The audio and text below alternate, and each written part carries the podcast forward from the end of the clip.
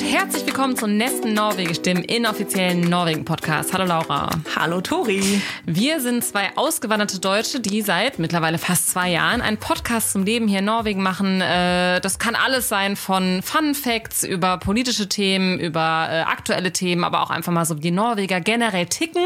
Und wir freuen uns jeden Monat über neue Hörerinnen und Hörer. Anscheinend ist das ja doch ein sehr hottes Thema, obwohl es hier gerade ganz cold ist. wie bist ich, ich frage dich noch einmal, Laura, wie bist du denn heute in die Bibliothek gekommen? Ich glaube, es wird das letzte Mal sein, dass wir, dass wir diese Frage aufbringen müssen. Aber nein, der Winter nimmt kein Ende. Und ich habe heute mit einer Freundin aus Deutschland telefoniert, die sagte, ach, es ist Frühling. Und die sind so ganz optimistisch. Ja. Ich dachte so, bei uns kam wieder Schnee. Ja, Busse standen still. Ich habe ja noch dir geschrieben aus der Arbeit, oh, schon wieder Schnee. Da wird unser Bus immer zuerst eingestellt, weil ich auf dem Berg wohne. Und tatsächlich fuhren wir nach Hause und es waren drei Busse aufeinander. Die Leute stiegen aus, äh, stiegen so quasi über die Autos drüber. Also es war komplettes Verkehrschaos. Und äh, ja, es liegt ja mittlerweile wirklich seit Oktober Schnee, muss man einfach mal so drastisch sagen. Ja. Das darf man so sagen. Und ich finde, das ist heute besonders schön, dass wir über das Wetter klagen, weil wir heute eine Überraschung für euch mitgebracht haben. Ja. Und das ist ein Gast, der mal nicht aus Oslo kommt und der nicht die Städterperspektive einnimmt, die uns so oft zu Recht vorgeworfen wird. Ja.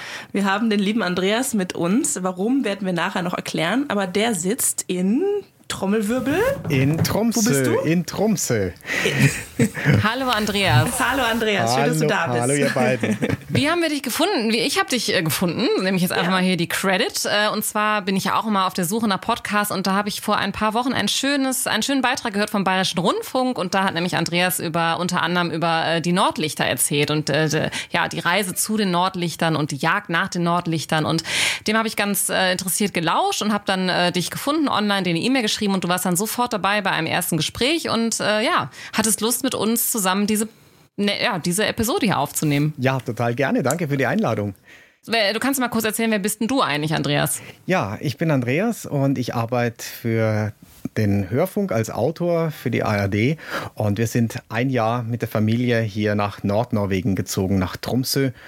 Das ist so ja, ungefähr in der Mitte zwischen Nordpol und Oslo. Und wir haben uns dich so ein bisschen ins Boot geholt, weil wir heute doch ein besonderes Thema haben. Aber bevor wir auf das Thema eingehen, machen wir wie immer unseren kurzen Norwegen-Check. Wir hatten ja gerade schon einen kleinen, nämlich den äh, nicht enden wollenden Schnee. Aber äh, Andreas, hast du einen Norwegen-Check für uns heute? Absolut. Ich habe gemerkt, dass ich in Norwegen bin, weil ein Rentierrennen in der Fußgängerzone stattgefunden hat. Was? Erzähl. Am Sonntag ist die norwegische Meisterschaft im Rennkapjöring äh, ausgetragen worden in der Fußgängerzone in Tromsø. Und da fahren die erst die Kinder und dann die norwegischen Meister, die Erwachsenen, auf Skiern hinter einem Rentier her, das über einige hundert Meter durch die Fußgängerzone galoppiert und mit über 40, 50 km/h äh, ins Ziel läuft. also ich habe kein ordentliches Foto hinbekommen, die sind alle unscharf, weil die Tiere einfach so schnell sind. Wahnsinn. Und da stehen die Leute richtig nebenbei und da lassen sich die Rentiere auch nicht von ablenken. Nee, die waren so schnell durch die Menge durch. Das war echt unglaublich. Jetzt bin ich aber auf euren Norwegen-Check gespannt. Ja. Ich wollte gerade sagen, also meiner ist sowas von lame. Äh, Laura, ich überlasse dir jetzt mal den Vortritt und hoffe, du hast was äh, auch was ähnlich Spannendes. Äh, die, äh, die Polarbären, die in unserem Garten hausen. Ähm, nee, überhaupt nicht ähnlich spannend, aber ich fand es irgendwie mal einen ganz anderen Norwegen-Check. Und zwar ähm, gab es jetzt die Situation, dass ein, äh, ein, ein, ein schwedisch-norwegischer ähm, Staatsbürger ins All geschickt wurde. Ah. Und ich fand das irgendwie so ein bisschen süß, weil daran merkt man eben dann doch manchmal, dass Norwegen halt ein kleines Land ist mit nur fünf Millionen Einwohnern. Du kannst ja nicht alles bedienen. Du kannst ja nicht Top-Sportler haben und Top-Musiker und irgendwie in allen äh, Lagern mit vorne dabei sein. Und es gab halt de facto noch nie einen Astronauten, der norwegische Staatsbürgerschaft hatte und im All war. Und das Süße hier dran war aber so, das ist, der, der hat eine norwegische Mutter, ist aber in Schweden, äh, heißt Markus Wandt, heißt der äh, gute Mann übrigens. Und der ist äh, in Schweden aber geboren und und beschreibt sich als Schwedisch und erwähnt Norwegen immer mit keinem Ton und in allen norwegischen Nachrichten wurde immer so, der, der, der norwegisch-schwedisch, das wurde dann irgendwann geändert, in der schwedisch-norwegische ist der erste ein bisschen norwegische Astronaut. und ich fand es irgendwie, ich fand es ein bisschen süß. Ja, ja total. so dieser Auch kleine nett. Bruderkomplex. Habe ich gar nicht mitbekommen. Ich glaube, ich Was? arbeite zu viel. Tori hat den Job gewechselt. Ich habe den Job gewechselt, habe jetzt keine Zeit mehr. Ja, hier war alles überlagert vom Rentier. Weltmeisterschaft. die, die ist ja. auch wichtig. Die ist zumindest urnorwegisch. Ja. Was ist dein Lamer? Mein Lamer Norwegen-Check ist, dass ich äh, wie eine fleißige Deutsche jeden Tag, trotz des Wetters, zu meinem, naja, jeden Tag nicht, aber ich laufe regelmäßig zu meinem Briefkasten und es ist nie irgendwas drin.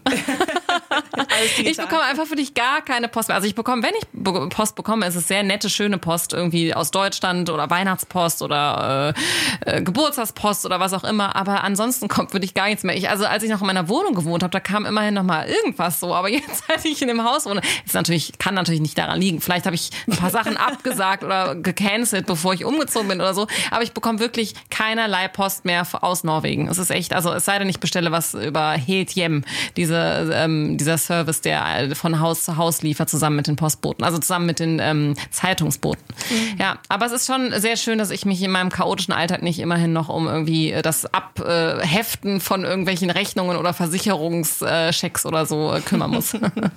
also du gehst hin und ärgerst dich, dass nichts drin ist und wenn was drin ist, ärgerst du dich auch, weil es eigentlich Arbeit Ich wartete ehrlich gesagt auf eine spezielle Sache, die dann auch irgendwann kam, aber deshalb habe ich immer gecheckt, aber ja, es äh, war sehr selten etwas drin. Kommt denn bei euch regelmäßig die Post? Jeden Tag? Nee, sie kommt tatsächlich nur äh, äh, die eine Woche montags, mittwochs, freitags und die andere Woche dienstags, donnerstags. Ist das bei euch auch das so in Trumse? Das ist in Trumse genau das Gleiche. Genau. Wenn die Rentiere laufen. ich schätze mal, es wird noch weiter. In ein paar Jahren kommen die einmal die Woche oder so. Also es ist ja wirklich... Äh, man, ich glaube, die Norweger kriegen eigentlich nur noch Produkte per Post. Ich glaube, so Papierpost ist wirklich. Ich sehe das auch immer in Deutschland. Du gehst irgendwie durch die Fußgängerzone und jeder zweite Laden, egal was er verkauft, ob es Tee ist, Zeitungen, Gemüse, hat irgendwie einen Postkartenstand in, in Deutschland und in Norwegen. Du kannst fast gar keine Postkarten mehr kaufen. Also es ist oder auch so Geburtstagskarten oder so. Es ist gar nicht so ein übliches äh, Produkt wie in Deutschland. Und von diesem schönen Norwegen-Check rüber in unser Hauptthema, auf das wir uns äh, seit langer Zeit sehr, sehr freuen, uns aber noch nicht dran getraut haben. Und zwar wollen wir heute über die samische Kultur und die Samen, also die Urbevölkerung äh, Norwegens, sprechen. Ähm, und das ist, warum haben wir uns nicht rangetraut an das Thema? Es haben einige von euch Zuhörern uns auch schon mal geschrieben, dass sie gerne mehr darüber erfahren würden. Und da muss man sich ja dann doch immer selber mal kurz im, im Spiegel anschauen und sagen, wie viel kann ich denn dazu erzählen und wie viele also unser Podcast lebt ja, wie ihr alle wisst, von persönlichen Erfahrungen. Und hier in Oslo sitzend mit dem, was wir so treiben, ist unsere eigene Exponierung sehr begrenzt. Und als wir Andreas kennenlernten, haben wir gedacht, Moment mal, da sitzt doch jemand, der da erstens geografisch näher dran ist und zweitens auch beruflich und thematisch ein bisschen mehr von versteht. Ja, ich wohne ja hier nicht in Norwegen oder nur bedingt in Norwegen, sondern in Sapmi. Das heißt im Land der Samen. Das ist ja das Land, das über vier Länder sich zieht. Norwegen, Schweden, Finnland und Russland. Und in Norwegen wohnen die meisten Samen. Richtig. Und es gab noch einen super schönen Anlass, warum das äh, jetzt unsere Märzfolge werden soll. Und das ist ja, dass der 6. Februar, wie ihr alle wisst, die uns auf Instagram folgen. Ich habe mir so viel Mühe gegeben, eine wunderschöne Story zu posten. Mhm. Der 6. Februar ist der samische Nationaltag. Und damit bekommt das Thema eben auch hier in Norwegen und auch in Oslo doch nochmal mehr Aufmerksamkeit. Und äh, wie wir gelernt haben, ist es das 32. Mal, dass es diesen Tag gibt und der gefeiert wird. Und das wirft dann eben eben aber auch nochmal so einen Blick auf, wie gut, auf die Fragen, wie gut sich eigentlich die Regierung, die Bevölkerung mit der, mit der Geschichte auseinandergesetzt hat, äh, welche Konflikte es gab, immer noch gibt teilweise oder neue, die aufflammen und wie man halt mit der, mit der Kultur und der Urkultur Norwegens umgeht. Und äh, auch dieses Jahr ja, war das nicht, wie soll man sagen, nicht äh, konfliktfrei oder hm. nicht knirschfrei, nicht hm. äh, knubbelfrei, aber Andreas, da, da spannen wir direkt mal äh, zu, den Bogen rüber zu dir. Wie hast du den Nationalfeiertag erlebt? Wir waren als erstes bei einem Frühstückstreffen vom Bürgermeister von Tromsø. Tromsø ist ja zweisprachig, also wird alles oder sehr, sehr viel auch auf Samisch angeschrieben. Und der Bürgermeister hatte eben zu einem samischen Treffen eingeladen, gleich in der Früh. Und dann äh, ging eine Veranstaltung in die andere über. War wahnsinnig viel los und das Rentierrennen war eben auch im Rahmen dieser samischen Woche, die dann hier gleich stattgefunden hat. Also da gab es äh, samische Produkte zu kaufen auf dem Markt, dann gab es einen Samisch-Sprachkurs und ganz verschiedene Sachen. Also richtig spannend direkt da einzusteigen. Und zwar sehr, sehr viel los. Also die Leute hier aus Tromsø waren wirklich auf der Straße, waren mit dabei und natürlich auch die vielen Touristen. Jetzt muss man ja mal fragen für, ähm, also für mich, aber auch generell, es ist, äh, wie ist das eigentlich mit der Sprache? Also wird schon immer erstmals Norwegisch gesprochen und dann gewisse Sachen, ja, werden dann nochmal, wie, wie, wie heißt eigentlich die Sprache genau? Samisch, also Nordsamisch. Es gibt verschiedene samische Unterarten. Das ist eine finugrische Sprache, eine ganz für mich wahnsinnig komplizierte Sprache. Ich verstehe gar nichts. Außer Burres, das heißt Guten Tag, Hi. Aber dann ist es auch schon wieder aus. Und diese samische Sprache ist, ist eben unterteilt in zehn verschiedene Untersprachen, die sich gegenseitig auch wieder nicht verstehen. Und die großen sind Nordsamisch und Südsamisch, die beide in Norwegen gesprochen werden. Und dann gibt es eben noch kleine Unterarten, die Lule-Samisch, Üme-Samisch, die dann auch, auch Aussterben sind, die nur noch wenige hundert Leute sprechen. Aber hörst du so manchmal auf der Straße jemanden miteinander Samisch sprechen oder ist das schon etwas, was eher in kulturellen Institutionen oder so dann dir über den Weg läuft? Die Sami unterhalten sich tatsächlich auf Samisch und das begegnet einem grundsätzlich auf der Straße schon, aber hier wird auf der Straße mehr Chinesisch gesprochen durch die vielen Urlauber. die alle das Nordlicht die sehen alle wollen. das Nordlicht sehen wollen. Ja. Von daher ist es eine Glückssache in Tromsø wirklich Samisch zu hören, außer am Nationaltag, wenn die Reden dann auch auf Samisch sind oder übersetzt werden. Was hattest du an? Da gibt's ja, die haben ja da auch eine sehr tolle Tracht, ne, die so ein bisschen vielleicht an das Bühnert erinnert, aber nochmal eine ganz eigene, ähm, ja, einen ganz eigenen Stil hat. Aber ziehst du dir dann schon so einen Anzug an oder so? Nein, nein, nein, nein, nein. Also das sollte man auch tatsächlich nicht, weil diese Tracht zeigt auch genau, wo man her ist, zu welcher Familie man gehört, zu welchem Clan, könnte man vielleicht sagen. Und da sich sowas anzuziehen, das geht nicht. Aber du machst dich schon so, hier ist es ja am 17. Mai, zieht man sich ja hier immer dann sehr schick auch als Ausländer sozusagen an einen Anzug oder ein tolles Kleid oder so. Ja, schon ordentlich, aber geht ihr im Bühnert? Nee. Nee, Nee.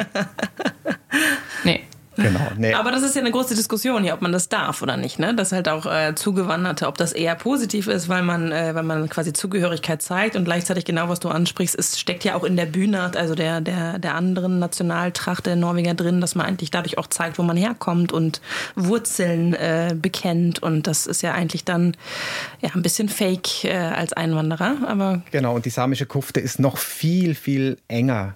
So habe ich das erlebt oder haben mich das die Leute auch erzählt. Schaut wunderschön aus, ist ein ganz, meistens ein kräftiges Blau als Grundstoff und so ein überlanger Pullover, überlange Jacke, aus dem, schaut aus wie ein Filzstoff und dann geschmückt mit Knallrot, Gelb, Grün, ganz viel Silberschmuck. Das ist so die Tradition für die Männer und für die Frauen. Und dann gibt es sehr kunstvolle Hüte, Hauben, teilweise vier, zipflig und so. Also ganz, ganz kreativ, sehr, sehr unterschiedlich, je nachdem, wo die Leute herkommen. Und auch so zu spitz, also so, so zu ähm, spitzende Schuhe. Das, ja, die finde ich auch mal so ganz, die sind ja wahrscheinlich dann auch oft aus Rentierfell, glaube ich. Ja, die, das ist wirklich, also googelt's mal, äh, liebe Hörerinnen und Hörer, das ist wirklich eine ganz prächtige ja, Tracht. Und weil du die Schuhe angesprochen hast, finde ich ja auch ganz spannend, dass die Samen eigentlich das Material von hier hernehmen. Entweder Rentier- oder Seehundfell. Und dann werden die Schuhe statt mit Wollsocken mit Schuhgras getragen. Also da gibt es eine spezielle Grassorte in der Widder, die geerntet wird, getrocknet wird und dann in die Schuhe als Wärme- und Feuchtigkeitspuffer gestopft wird. Und viele schwören drauf, dass es viel besser ist als jede Gore-Tex-Haut. Ah ja, können wir mal warten, wann der deutsche Outdoor-Läden das aufplucken, so wie noch vor äh, 15 Jahren Synthetik war. Jetzt ist es auch Wolle, vielleicht ist es dann irgendwann das getrocknete Gras, was noch besser warm hält. Genau. ganz kurz, Tori, aus der Oslo-Perspektive, wie hast du den Nationalfeiertag erlebt? Überhaupt irgendwie? Ja, nee, also du hast es ja eben schon angesprochen, man, man bekommt es als Oslo, äh, Osloer oder in Oslo Lebende dann doch nicht so mit. Man sieht äh, einige Leute in Trachten. Ähm, dann gibt es äh, speziell ein Café, wo ich letztes Jahr noch, als ich in meiner Mutterschutz war, äh, war, wo, wo Künstler, Künstler aufgetreten sind und gesungen haben und so gejolkt haben. Das sprechen wir nachher bestimmt auch nochmal an. Das ist ja so eine ganz spezielle Technik, wie die singen können. Äh, dann im Kindergarten wird's ja auch gefeiert. Da wird die Fahne rausgehängt und die, malen, die Kinder malen vielleicht Fa- Flaggen aus oder so, singen bestimmt auch ähm, ein bisschen was in die Richtung. Oder, aber es ist wirklich sehr, also da wird auch gar nicht groß drüber informiert. Ähm, dann weiß ich noch, dass äh, das äh, WG äh, betitelt hat, dass äh, unser Staatsminister aus äh, nicht in einen samischen Kindergarten eingeladen wurde. Da gehen wir gleich vielleicht auch noch drauf ein, weil, wie du eben schon sagst, es ist halt nicht konfliktfrei, dieses Thema insgesamt. Und ich muss sagen, ich gucke ja, wie äh, bestimmt viele von euch momentan, die Magda-Serie. Das ist ja eine sehr heiß diskutierte und sehr beliebte Serie, die ähm, von der ersten weiblichen norwegischen Staatsministerin Gro Harlem Brundtland handelt. Und da ist auch eine eigene Episode nur über die sogenannte Alta-Sache. Äh, da ging es damals um äh, die Wasserkraftentwicklung in einem Fluss in Alta äh, wo eben Umweltschutz und äh, ja diese Entwicklung aufeinander trafen und das hat wirklich die Oslo-Politik auch jahrelang beschäftigt. Und da kam ganz viel vor. Und das fand ich nochmal interessant zu sehen, aber ich merke auch mal, huch, ich lebe in Norwegen, es ist so ein großer Teil der norwegischen Kultur, aber ich habe mich echt noch nicht so richtig ans Thema dran getraut. Und das ist es, glaube ich, auch. Wir kriegen es einerseits nicht so mit. Und andererseits weiß man immer, es ist unheimlich brenzlig. Und alle äh, Dinge, die so von Medien aufgenommen werden, sind immer eben sehr, äh, ja, sehr, sehr konfliktbelastet. Und das das, das äh, sorgt so ein bisschen für so, für so einen Abstand, den man dazu schon fast nimmt. Ne? Also es ist jetzt nicht so ein Thema, was man mit seinen Kollegen mal eben so äh, bei der Arbeit diskutiert. Nee, überhaupt nicht. Und wenn du schaust, in der Eröffnung von Bude 24, in der großen Eröffnungsshow zum Kulturhauptstadtjahr, ist ja die Künstlerin und Aktivistin Elle-Marie Hatter Isaksen aufgetreten und am Schluss ihrer Darbietung ihres Lieds hat sie den Mantel aufgemacht und da war dann eingenäht in großen Buchstaben This is Samiland. Das ist natürlich auch eine extreme Provokation gegen die Norweger. Und ja, es ist nicht einfach.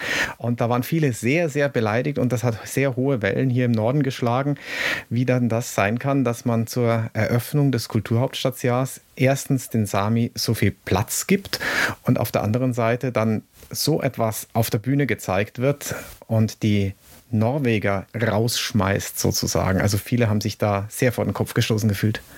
Du hast ähm, in unserem Vorgespräch hast du auch ein, ein schönes Wort äh, oder einen schönen Begriff eingebracht, Andreas, äh, der, der, das vielleicht auf den Punkt bringt. Das ist so eine so eine gewisse äh, ja generelle Berührungsangst und ein fehlender gegenseitiger Dialog, den du so empfunden hast. Kannst du das noch mal ein bisschen ausschmücken, wie du was du damit meinst oder wie du das wie du da hinkommst auf den Gedanken?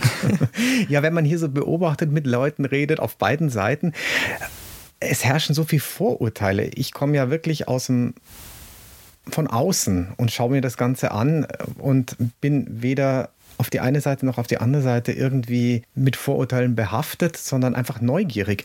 Und diese Neugier trifft immer wieder auf Unverständnis. Also schimpfen über die andere Seite. Warum machst du das? Warum willst du wissen, wie wir das machen? Die Leute haben gegenseitig, vor allem die Norweger gegenüber den Samen, relativ wenig Ahnung über Traditionen, über Lebensweise. Auf der anderen Seite sagen die Samen dann immer, ach, die Norweger wollen uns immer nur das Land wegnehmen, wollen die Rohstoffe ausbeuten, wollen grüne Energie, Windparks bauen. Also da fehlt meiner Meinung nach in vielen Bereichen wirklich der Dialog und das Wissen um die gegenseitige Kultur, weil die Sami ticken ganz anders und es ist schwer, auch für mich als in der westlichen Welt groß geworden, mit dem westlichen Gedankengut groß geworden, mit den Sami mich zu unterhalten und zu verstehen, was mir jemand sagen will. Also ich habe ein langes Gespräch gehabt mit einem, der jetzt in einer Verwaltungsposition in Tromsø im Rathaus arbeitet, der eigentlich seiner samischen Lebensweise sozusagen untreu geworden ist, aber sie trotzdem noch drin hat. Und ich habe mich mit ihm über Zeitverständnis unterhalten, über Leben insgesamt, über Bürojob. Und er sagt, selbst für ihn ist es so ein Clash of Cultures. Also es geht einfach nicht wirklich zusammen. Das ganze Lebensverständnis und die Ideen, wie man mit der Natur, in der Natur lebt. Das ist, äh, das ist dann irgendwie so der doppelte Kulturclash. Ne? Wir reden ja über den Kulturclash äh, teilweise zwischen Deutschen und Norwegern, aber eigentlich dann zwischen Norwegern und, und der Urbevölkerung Norwegens äh, gibt es wahrscheinlich viel größere Abstände als das, was wir so in, der, in, dem, in dem moderneren Norwegen äh, erleben. Ganz großes Thema ist zum Beispiel auch die Rentierzucht. Nein, die Rentierwirtschaft. Gibt es zu viele Rentiere? Die Norweger sagen gerne ja, schimpfen gerne drauf. Auf der anderen Seite gibt es hier die Rentiere schon immer vor den Menschen. Und da fehlt einfach wirklich ein Verständnis und ein Wegschauen von diesen Vorurteilen über den eigenen Tellerrand hinaus.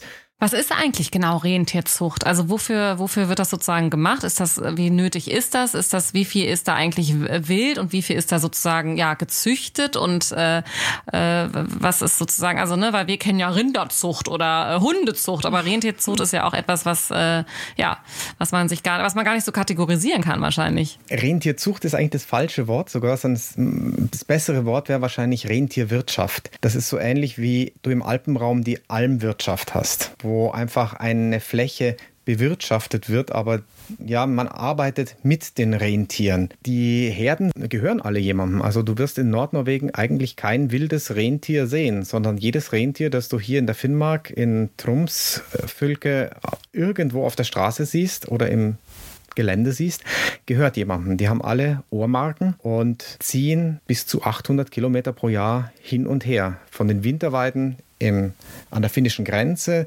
zur Küste im Sommer und teilweise schwimmen sie dann noch auf die Inseln rüber. Also die Nordkap-Insel Magaröya, die Rentiere, die dort weiden, die werden im Frühling mit Trackern mit Anhängern rübergebracht und im Herbst schwimmen die tatsächlich zurück aufs Festland und ziehen dann weiter in die Finnmark und verbringen dort den Winter. Immer in Begleitung von Hirten, die dabei sind und mit ihnen mitziehen, tagsüber nach den Herden schauen oder dann auch zwischendrin am Straßenrand sich abwechseln und samische Souvenirs verkaufen. Insgesamt gibt es rund 3000 Samen, die hier in Norwegen von der Rentierwirtschaft leben. Ungefähr 250.000 Rentiere hier im Norden in der Finnmark. Ja, also eigentlich nicht so viele, aber da geht es natürlich dann auch um Subventionen, um Ausgleichszahlungen, wenn Rentiere von wilden Tieren angefallen, gerissen werden. Bär, Wolf, Adler, also das ist ein großes Thema hier. Aber es ist natürlich auch ein Klischee. Also samisches Leben wird als Rentierwirtschaftsleben dargestellt, wobei eben nur 3000 Samen von Rentierwirtschaft leben. Ja, wie viele Samen leben denn eigentlich äh, in Norwegen, Andreas? Also in Norwegen leben ungefähr 40.000 Samen und davon ist dann quasi nur ein Zehntel oder weniger als ein Zehntel in der Rentierwirtschaft überhaupt tätig. Ja, und dann leben ja auch noch einige in Schweden und in Finnland, ne? Und in Russland. Wobei das, sehr, sehr, wobei das ja. sehr, sehr schwierig ist, einfach durch die politische Situation. Also die sind sehr abgetrennt. Eigentlich ist das Sapmi ja über vier Länder, die ganze Nordkalotte. Und die haben noch eine Frage, aber die haben natürlich alle immer nur dann entweder den norwegischen, den finnischen, den russischen oder den äh, schwedischen Pass, ne? Oder steht da irgendwie nochmal was extra drin? Nein, da steht nichts extra drin, aber das ist genau eines der wichtigen Sachen, wenn man auf die Geschichte schaut, weil das ist ja ein Land, das eigentlich keine Grenzen hatte, als die Sami hier gekommen sind vor vielleicht 2000 Jahren, so mitten in der Eisenzeit. Und dann sind plötzlich Grenzen reingekommen.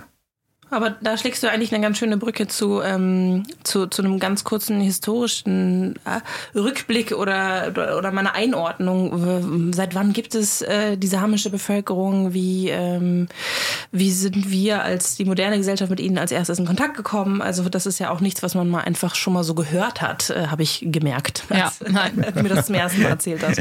Magst du uns mal ein bisschen äh, reinführen in Gerne. die samische Kultur? Gerne. Also die samische Kultur beginnt so mit Gräben Gräberfunden ungefähr vor 2000 Jahren. Man, die Samen haben eine spezielle Bestattungsart, zum Beispiel von Bären. Es gibt Bärengräber und Personengräber, Menschengräber, wo man eben dann auch sagen kann, okay, jetzt das ist die samische Kultur. Aber die Art, wie die Samen leben, das haben sie übernommen von den Menschen, die hier vorher gelebt haben. Wer nach Alter fährt, an Alterfjord, da gibt es die wunderschöne UNESCO-Stätte der Felsritzungen. Das sind 1500 Rentierdarstellungen von vor ungefähr 7000 Jahren erhalten. Und auch die Art der Menschen ist dargestellt, wie sie diese Rentiere gejagt haben und wie die Rentiere gezogen sind. Also das sieht man alles schon in Alter dargestellt. Und das ist eigentlich ganz, ganz viel von dem, was die Sami in ihre traditionelle Lebensweise auch übernommen haben. Die Samen wandern dann, ja, vor rund 2000 Jahren aus dem östlichen Bereich, finnischen Bereich hier nach Norwegen und übernehmen diese Tradition mit den Rentieren zu leben, von den Rentieren zu leben. Rentiere bringen Fleisch, bringen Fell, sichern das Überleben einfach hier oben. Und die Menschen, die dann von Süden gekommen sind und auf die Samen hier gestoßen sind. Das waren dann die Wikinger im Mittelalter. Die haben versucht, die samische Bevölkerung ein bisschen zu integrieren. Da gibt es in der Geschichte ein großes Ereignis, das die Norweger gerne erzählen. Das ist die Hochzeit von Wikingerkönig Harald Hårfagre und der samischen naja, Prinzessin heißt Snöfried. Also da sind die Völker sozusagen integriert. Aber es ist immer noch ein Land ohne Grenzen, dieses Sapmi, dieses Land der Samen. Und erst im 14. bis 17. Jahrhundert fangen die europäischen Staaten dann an, in Richtung Norden Grenzen zu ziehen. Das heißt, plötzlich sind im Land der Samen eine schwedische Grenze, eine finnische Grenze und sie eine russische Grenze und sie müssen bei ihrer traditionellen Wanderung mit den Rentieren Grenzen überschreiten. Und jede Regierung von jedem Land sagt dann plötzlich, hey, du bist jetzt in meinem Land, du wohnst in meinem Land, auch wenn es nur ein paar Monate ist, aber du musst bei mir Steuern zahlen. Und das hat dann dazu geführt, dass die Samen in jedem Land plötzlich steuerpflichtig geworden sind mit ihren Rentieren, bis dann erst Mitte des 18. Jahrhunderts so diese Doppelbesteuerung dann abgeschafft worden ist. Also sehr, sehr spät erst. Und so im 18. Jahrhundert beginnt eigentlich die schwierigste Zeit, weil es beginnt eine Zwangsmissionierung und eine Verstaatlichung der samischen Bevölkerung. Also jedes Land möchte seinen samischen Bevölkerungsteil für sich selber haben. Es gibt dann die norwegischen Samen, die schwedischen Samen, die finnischen. Und eigentlich hat diese ganze Kultur eine animistische Religion. Das heißt, alles ist beseelt. In allem ist eine göttliche, ein göttliches Wesen sozusagen enthalten. Und das knirscht natürlich mit dem Christentum. Und die große Zwangsmissionierung beginnt erst im 18., 17., 18. Jahrhundert. Also sehr, sehr spät für den Rest Europas. Und dann gibt es vor allem den Lästadianismus, benannt nach einem schwedischen Priester, der gegen Alkoholmissbrauch wettert und äh, es werden dann in der Folge der Joik verboten, also was du schon angesprochen hast, diese traditionelle Gesangsweise.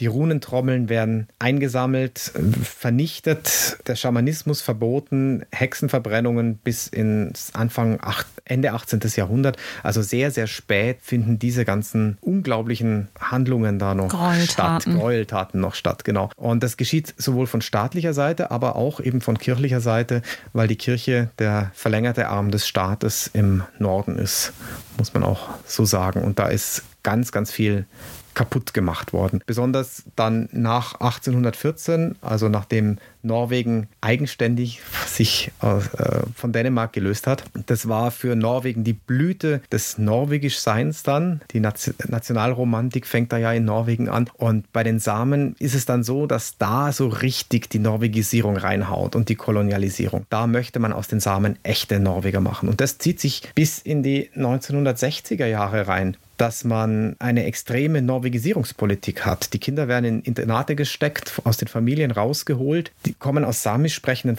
Familien, werden in Internate gesteckt, wo man Norwegisch spricht, damit sie Norwegisch lernen, verstehen aber den Unterricht nicht. Das heißt, die Bildung kommt nicht da an, wo sie hin soll und dann exportiert man billige Arbeitskräfte nach Süden, nach Oslo als Haushaltshilfen, die nicht schreiben können, fürchterlich Norwegisch sprechen und fast nichts kosten. Es gibt Berufsverbote, es gibt das Verbot, dass nicht norwegischsprachige Menschen Grund erwerben dürfen. Das heißt, die Samen also kein werden Land kaufen dürfen. Also man durfte kein, man durfte kein Land erwerben, wenn man die Sprache nicht konnte. Ja. Oh, wow, okay. Das heißt, die Samen, die dort ihr Land hatten, mussten das dann teilweise hergeben, weil sie nicht Norwegisch gespro gesprochen haben. Oder sie haben dann irgendwie Norwegisch gelernt und die samische Kultur einfach so zurückgedrängt, dass sie sich selbst verleugnet haben oder ihre eigene Herkunft verleugnet haben. Das Problem ist ja, das Samische ist keine Schriftkultur. Das heißt, das, was Europa über Jahrtausende aufgebaut hat, dass wir Bücher haben, dass wir Schriften haben, dass wir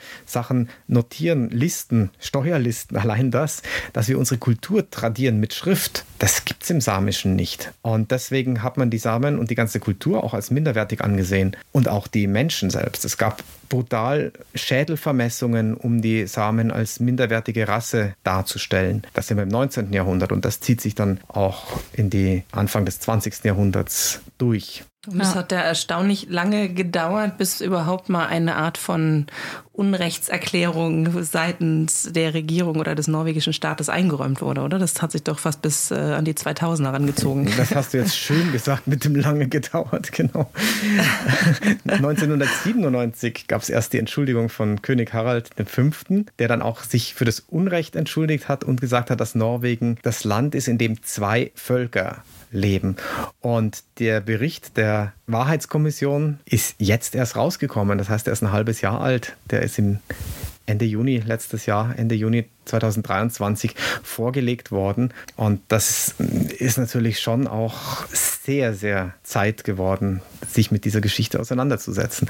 Und 2023 ist auch im norwegischen Grundgesetz festgesetzt, Wort festgeschrieben worden, dass die Samen eben ein Urvolk sind. Auf der anderen Seite gibt es den Windpark in Fusen in Zentralnorwegen bei Trondheim, der auf samischem Gebiet errichtet worden ist und die Samen haben dagegen geklagt, haben Recht bekommen. Es ist ein Völkerrechtsbruch festgestellt worden. Das heißt, dieser Windpark ist völkerrechtswidrig auf samischem Gebiet in Norwegen errichtet worden von der staatlichen norwegischen Energiegesellschaft. Während das Ganze vor Gericht war, ist dieser Windpark dann in Betrieb genommen worden und lief jetzt ewig lang völkerrechtswidrig auf diesem Gebiet der Samen. Und die jungen Samen haben sich wieder genauso wie in Alter, das hast du bei der Altersache, das habt ihr vorher angesprochen, äh, am, vom Parlament in Oslo angekettet und haben demonstriert ja. gegen diesen Völkerrechtsbruch. War da nicht sogar Greta Thunberg auch dabei zwischenzeitlich? Ja. Genau. Und nicht nur vor dem, äh, nicht nur vor dem Stortinget, also nicht nur vor dem Parlament, sondern auch bei, bei Statkraft ähm, haben sie tagelang die Türen blockiert. Und, ähm, und das ist ja auch der Grund, warum äh, unser Staatsminister im Kindergarten nicht willkommen geheißen wurde oder nicht willkommen geheißen. Die Eltern haben damit gedroht, die Kinder zu Hause zu lassen, weil sie sagen, hier ist so viel Unaufgeräumtes und wir werden wieder einmal in der Geschichte, in der neuen Geschichte, ähm, unsere Kultur und unsere Werte werden mit Füßen getreten. Und jetzt kommt am Nationalfeiertag der Staatsminister Staatsminister und alle Kinder sollen einmal in die Kamera winken, da sind wir nicht mit dabei, da stützen wir nicht. Und ähm, das zeigt so, wie, wie heiß dieser Konflikt äh, eigentlich immer noch auch heute ist, aber sich halt dann an konkreteren Themen aufhängt, wie zum Beispiel dieser Windpark. Ne? Ja. Aber sag mal, warum hat denn das so, warum hat das denn so lange gedauert? Ich meine, das, das, was du eben beschrieben hast, das kennen wir ja auch schon, ne, aus, aus der australischen Urbevölkerung zum Beispiel oder natürlich auch in den USA. Äh, und wir kennen ja Norwegen eigentlich äh, als ein Land, was sehr tolerant und auch sehr, ähm, äh, ja, wenige Hierarchien hat und so weiter. Warum, warum haben die denn da so unheimlich lange gebraucht, überhaupt mal äh, Unrechte anzuerkennen und, und auch mal eine Art von äh, Verständnis aufzubauen oder, oder Verständigung? Ich glaube, es geht wirklich um Gebiet, um Kultur, um Sprache. Es hat sehr, sehr lang gedauert, bis man das überhaupt anerkennen konnte, denn zum Beispiel ist es auch so ein politisches Ziel gewesen, dass man im Kalten Krieg an der Grenze zu Russland nicht ein Nomadenvolk haben wollte, das eigentlich nicht Norwegisch spricht, sondern das die gleiche Sprache spricht wie die Menschen, die auf der anderen Seite der Grenze leben, die russischen Samen. Und da brauchte man ordentliche Norweger. Und dann tut sich Norwegen, glaube ich, insgesamt schon auch schwer, solche Sachen sich wirklich einzugestehen. Ich habe zum Beispiel ja, aber nicht nur Norwegen tut sich schwer, sondern auch die norwegische Kirche oder die Kirche insgesamt. Ich habe mehrfach versucht, mit Kirchenvertretern über diesen Wahrheits- und Versöhnungsbericht zu sprechen und über die Position der Kirche und über die ja, Missverbrechen der Kirche oder die Verbrechen, die im Namen der äh, christlichen Kirchen da stattgefunden haben. Und ich habe niemanden vors Mikrofon bekommen, der dazu Stellung nehmen wollte. Äh, und dieser Versöhnungs- oder Wahrheitsfindungsrapport, den kennt jetzt ja auch nicht jeder. Äh, was ist denn, was, was ist das überhaupt oder was ist die Funktion? Was, ähm, was, wo kommt der her? Ja, diese Wahrheits- und Versöhnungskommissionen, die gibt es ja in vielen Ländern. Südafrika ist, glaube ich, einer der bekanntesten und Norwegen hat jetzt eben sehr, sehr lange gebraucht, um den eigenen auf die Schienen zu bringen. Das ist ein Bericht, in dem über Jahre, ich glaube 2018 ist er in Auftrag gegeben worden. Das heißt, es werden dann ungefähr fünf fünf Jahre lang äh, gesammelt worden ist, was an Unrecht begangen worden ist, in welcher Form, welche Diskriminierung das samische Volk erleiden musste. Aber nicht nur das Samen, die Samen, sondern auch die Quänen, die man in Deutschland wahrscheinlich noch nie gehört hat. Das ist die finnische Minderheit und dann gibt es noch eine kleine Minderheit hier im Norden, das sind die Skoogfinne, also die Waldfinnen wörtlich übersetzt. Und gegen diese drei Volksgruppen sind eben massive Repression, Repressalien unternommen worden und diese Wahrheit- und Versöhnungskommission hat in dem Bericht eben diese Sachen aufgelistet und Möglichkeiten auch einer Versöhnung aufgezeigt. Ja, aber es ist, ähm, ich fand diese, diese Windpark-Geschichte halt besonders spannend. Äh, also erstmal ist es ja auch so, dass es nicht nur norwegische äh, Unternehmen und Interessen sind, die vertreten sind, sondern es ist ja irgendwie auch, äh, wer ist das aus Bayern, der da, das ist ja mit allen Investoren aus Bayern, die sich genau. hiermit groß eingekauft haben. Also genau. es ist ja ein, eines der größten europäischen äh, getragenen Projekte. Ne? Ah, absolut. Es sind die Stadtwerke München, die hier im Windpark beteiligt sind. Und dieser Strom wird natürlich überall als grüne Energie, als Windenergie verkauft. Und die Frage ist halt, kann es eine grüne Energie sein, wenn sie Völkerrechtsbruch als Grundlage hat? Also das ist eine schwierige Frage. Wir brauchen grüne Energie, aber auf wessen Rücken und warum? Und warum bauen die Bayern, wir Bayern, keine Windräder, weil sie so scheußlich ausschauen in der Landschaft oder haben verschiedene Abstandsregeln? Und hier wird fleißig alles Rentiergebiet, traditionelle Weideflächen, Kalb Kalbungsflächen äh, mit solchen Windparks zugepflastert. Also das ist eine wirklich eine sehr, sehr schwierige Frage und sehr spannende Frage. Und da ist, glaube ich, dieser Dialog das Wichtige, das Wissen und der Dialog, von dem wir vorher auch gesprochen haben. Also es ist wirklich, wie du sagst, eine europäische Frage. Ja, aber ich meine, äh, okay, die Bayern bauen ja vielleicht keine Windräder, weil sie es dann in ihrer Nachbarschaft haben, aber können die Rentiere nicht einfach drumherum laufen? Ich meine, äh, was stört die denn, die, äh, die Windräder? genau, das ist die Frage, die man immer wieder liest. Gell? Ja, äh, die haben unglaubliche Angst. Rentiere sind scheue Tiere, die haben Angst vor diesen sich drehenden Windmühlen, vor den Schlagschatten. Außerdem wird durch den Bau massiv sehr, sehr empfindliche Natur zerstört, die Jahrzehnte braucht, um überhaupt wieder Weidegebiet werden zu können. Also bis die Pflanzen hier wieder wachsen, Flechten, Moose und dann erstmal das Ganze, was die Rentiere dann auch fressen, dauert ewig. Zweites Problem sind die Stromleitungen, denn für die großen Hochspannungsleitungen werden 40, 50 Meter breite Schneisen geschlagen und die Rentiere, die sich gerne ein bisschen in Deckung aufhalten im Wald, gehen da nicht mehr drüber. Das heißt, das sind Weidegebiete einfach zerschnitten, über die die Tiere nicht mehr gehen. Und dann gibt es neue Forschungen, die vermuten lassen, dass die Rentiere diese Stromleitungen wie blitzende Zäune sehen. Das heißt, die sehen diese Spannung als Lichtblitze und haben Angst davor und gehen weg. Das heißt, wenn du eine Stromleitung am Horizont hast, dann kriegst du die Herde nicht mehr in die traditionellen Weidegebiete oder noch schlimmer die Kalbungsgebiete rein, wo sie eigentlich sein müssten, um die besten Voraussetzungen für Nahrung oder auch fürs Überleben zu haben. Verstehe. Ja. Also es ist einfach, wie du schon eben gesagt hast, auch wenn natürlich nicht äh, jeder Same sich damit äh, oder damit äh, etwas zu tun hat, das ist einfach auch wirklich so eine Grundzerstörung äh, ja der der ganz ursprünglichen samischen For äh, Form der ähm, des äh, ja wie soll man sagen der der Lebensform. Lebensform. Lebensform ja. und auch des Umgangs mit der Natur. Also wie lebt der Mensch in und mit der Natur? Und wie weit kann man sie ausbeuten oder wie weit sollte man einfach mit ihr leben und mit dem leben, was die Natur geben kann? Aber dann würde ich schon wieder sagen, es ist ja dann schon, also jetzt mal äh, alles, was du erzählt hast, beiseite genommen sozusagen. Äh, ich, ich, ich war mal in Australien und war total geschockt, wie, also wie schlimm da auch die Aborigines behandelt wurden. Und da sieht man ja wirklich nur noch sehr wenig von dieser Kultur. Ne? Also es ist wirklich, finde ich, äh, wahnsinnig traurig. Und ähm, findest du, dass, dass es mittlerweile, also klar, es gibt immer noch diese Konflikte und gerade jetzt dieser Windpark ist ein Riesenthema und ein großer Konflikt, aber würdest du sagen, dass, dass auch etwas Richtiges geschieht? Gibt es Hoffnung und, und äh, dürfen die sozusagen weiter in ihrer, also äh, kann das noch gedreht werden und, und äh, machen die Norweger da jetzt vielleicht auch ein bisschen was richtig? Ja, auf jeden Fall. Die eine Sache ist die Sache, dass die Samen die Menschen sind in Europa, die am stärksten vom Klimawandel betroffen sind. Also da sehe ich nicht so ganz optimistisch in die Zukunft der ganzen Kultur. Da wird sich einiges ändern müssen im Zusammenhang mit diesem Klimawandel. Aber Norwegen macht sehr, sehr viel richtig. Norwegen hat die samische Bevölkerung unter den Schutz der internationalen ILO-Konvention gestellt. Das heißt, es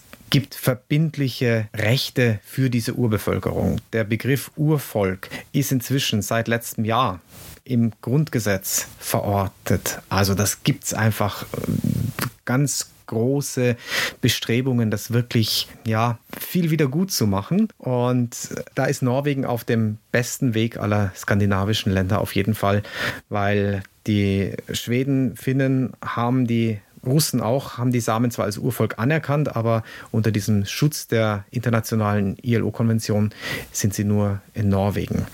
Und die Interessen sind seit den 1990er Jahren auch sehr stark vertreten durch das Same-Ding, also durch das samische Parlament in Karasjok. Das heißt, da gibt es ein eigenes samisches Parlament, das die Interessen vertritt und auch die samischen Interessen dann im Storting in Oslo.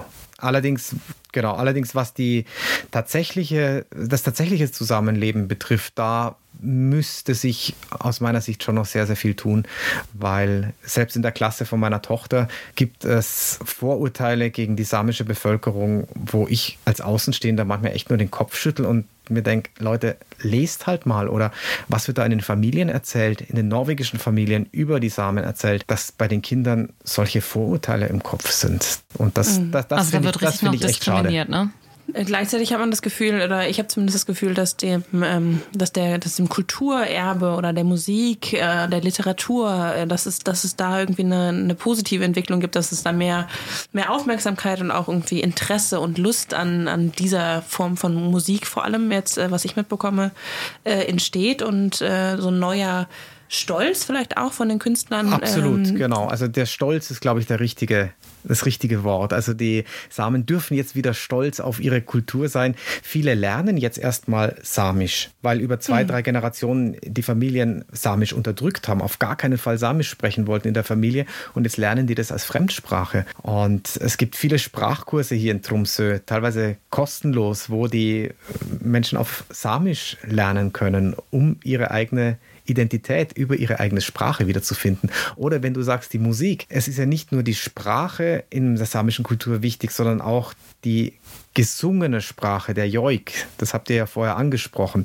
Das ist also eine spezielle Art zu singen. Manche vergleichen es mit dem Jodeln, so ein kehliger Gesang. Und äh, gejoikt hat man eigentlich zum einen lange Erzählungen am Feuer wahrscheinlich früher. Dann wurde gejoikt zu religiösen Zeremonien. Und dann eine ganz, ganz wichtige Bedeutung von diesem Joik ist die gesungene Sprache. Das heißt, jeder Mensch, jeder oder viele Natur, Male, viele Tiere haben einen Joik und sind mit diesem Joik äh, charakterisiert. Das heißt, ich hätte jetzt einen Andreas Joik, der mir gehört, der genauso wichtig ist wie mein Name und ich kann mich vorstellen, entweder indem ich meinen Namen sage oder indem ich meinen Joik singe. Und der muss gar, kein, gar keine Worte enthalten, das kann einfach äh, Joik-Silben sein. Und äh, das ist was ganz, ganz Persönliches, ganz Wichtiges. Und wenn einer Kultur dieses Wichtige weggenommen wird in der Zwangsmissionierung, die Kirche hat gesagt, Joik ist Teufelswerk. Und Joik darf nicht, überhaupt nicht mehr gemacht werden,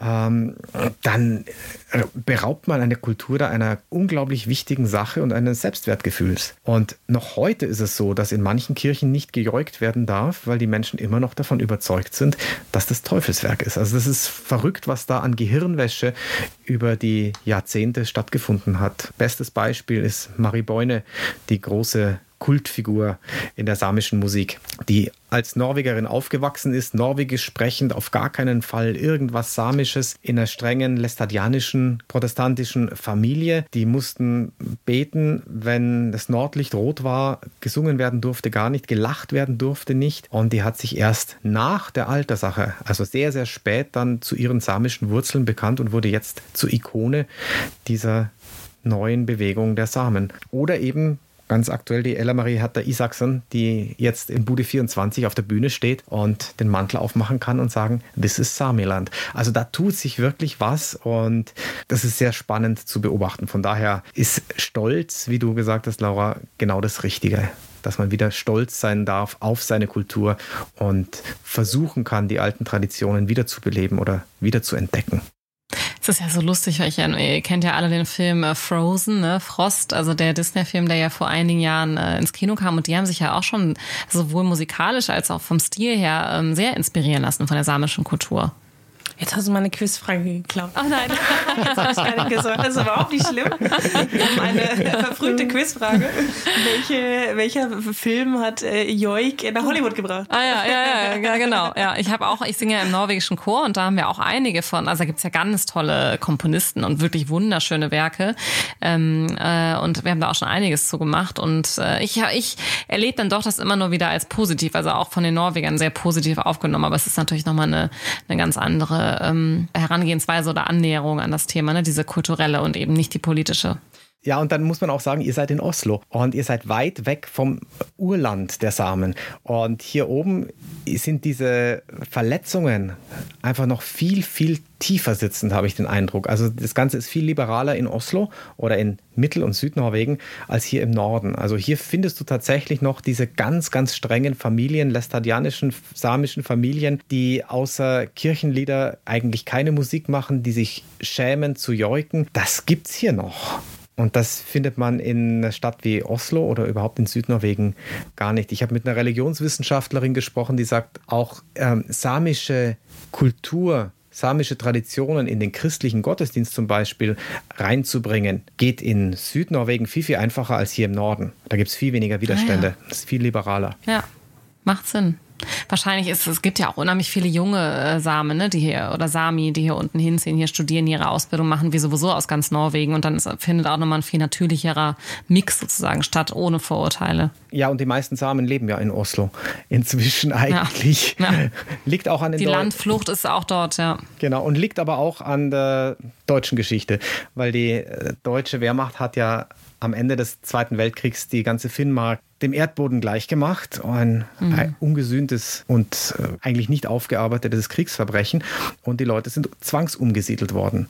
Und da sind ganz viele Samen einfach nach Südnorwegen verfrachtet worden und sind einfach danach nicht mehr zurückgekommen, weil hier oben alles zerstört war, weil sie keine Heimat mehr hatten. Das heißt, die Deutschen sind wieder mal schuld. Mitbeteiligt. Sie haben die Geschichte mitgeprägt. Mitbeteiligt, genau. so formulieren wir es mal so. Nein, aber das Mensch, ist unheimlich spannend. Also es ist ja wirklich äh, eigentlich, ähm, ja, man sollte mal wieder nach oben fahren. Es hat dann doch, wie du sagst, es ist so weit weg, ne? Und man vergisst es dann schnell und dann äh, werden die Medien so beherrscht von gewissen äh, Themen, die irgendwie äh, jetzt auch nicht so Spaß machen, sich mit auseinanderzusetzen und dann rückt das so ganz schnell in den Hintergrund. Aber sehr schön, Andreas, dass du heute mit uns äh, dieses Gespräch geführt hast und uns ein bisschen eintauchen hast lassen in die samische Kultur. Danke für die Einladung. Wir äh, kommen zum Ende unseres, äh, unseres Podcasts, den wir immer mit einem Quiz äh, ja, beenden. Ich weiß nicht, Andreas, hast du, bist du da auch dabei oder machen wir das nur wir heute, Na, Laura? Klar bin ich dabei. Yay. Ich glaube es auch. Ich glaube, du weißt sowieso alle unsere Quizfragen. Deshalb äh, darfst du gerne anfangen und uns quizzen. Okay, ich habe eine Frage mitgebracht zu den Rentieren. Die sind ja immer draußen, sowohl in der Polarnacht, wenn es mehrere Wochen dunkel ist, als auch dann in der Mitternachtssonne, wenn es extrem hell ist. Was machen die Rentiere, um ihre Augen zu schützen vor dieser starken Sonne, wenn es plötzlich wieder hell ist? Ziehen Sie, ich gebe euch einfacher, es ist eine Multiple-Choice-Frage, ziehen, Sie an, ziehen Sie an spezielle Weideplätze, sind im Sommer, wenn die Mitternachtssonne scheint, die Augenbrauen, also die Haare über den Augen und die Wimpern etwas länger und machen Schatten? Wechseln die Rentiere die Augenfarbe oder macht es ihnen einfach gar nichts aus? Ich hätte das mit den Wimpern gedacht. Das wäre jetzt was, was mir irgendwie so spontan äh, äh, eingefallen wäre, dass, der, dass da irgendwie mehr Haarwuchs ist in der Zeit. Das, das ist jetzt meine Antwort. Was würdest du sagen, Laura? Ich würde jetzt einfach mal sagen, dadurch, dass, dass sie ja die ganze Zeit hin und her ziehen, das muss ja auch noch irgendeinen Sinn haben, außer dass sie nur die Weide, Weide abgegrast haben wahrscheinlich, würde ich jetzt mal sagen, dass das vielleicht auch ein Grund ist, dass sie dann im Sommer sich woanders aufhalten als im Winter und dann so das gesamtklimatische und äh, wetterbedingte, lichtbedingte Konditionen ändern zu den Jahreszeiten. Leider nein. Es ist die Augenfarbe. Ah, ja. ja, Rentiere oh, wow. haben sozusagen eine eingebaute Sonnenbrille und je nachdem, ob es hell ist oder dunkel, werden, wechseln sie die, wechselt die, ein Teil des Auges die Farbe von blau zu gelb und das Licht wird anders reflektiert oder dringt anders ins Auge ein und so schützen sie sich gegen die gleißende Sonne im Sommer. Wow, das ist ja echt mal ein richtig cooler Fun Fact. Ha. Schlafen die eigentlich auch im Stehen wie Pferde oder legen die sich hin?